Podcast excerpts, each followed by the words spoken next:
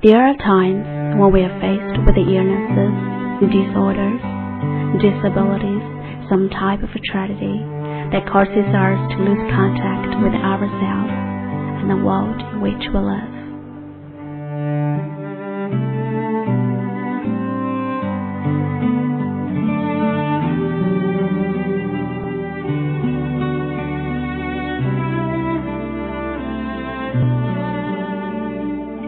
Our happiness begins to fade, and our heart begins to grow heavy.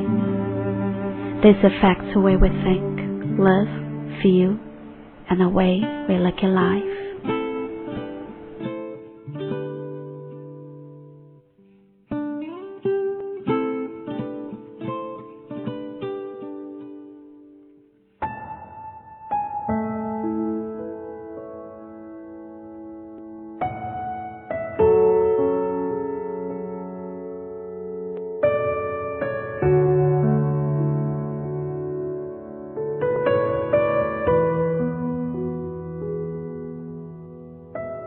Welcome to Faith Radio Online, simply to relax.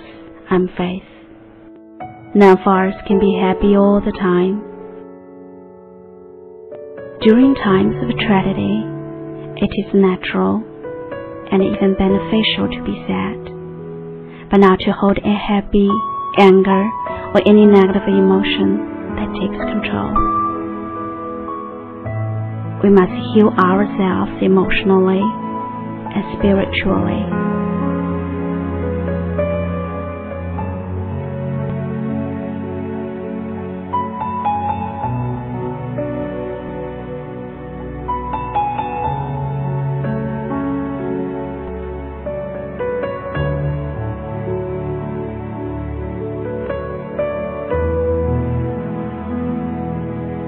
Talk with optimistic and encouraging people for they bring a sense of hope into the world, a new meaning to life.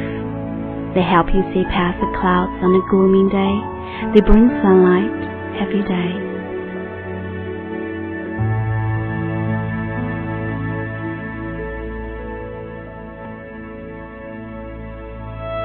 Happiness is when you are with people who love you for who you are. This is the true meaning of love and friendship. Each day you are reborn with a love and joy when you realize that you have people by your side that care.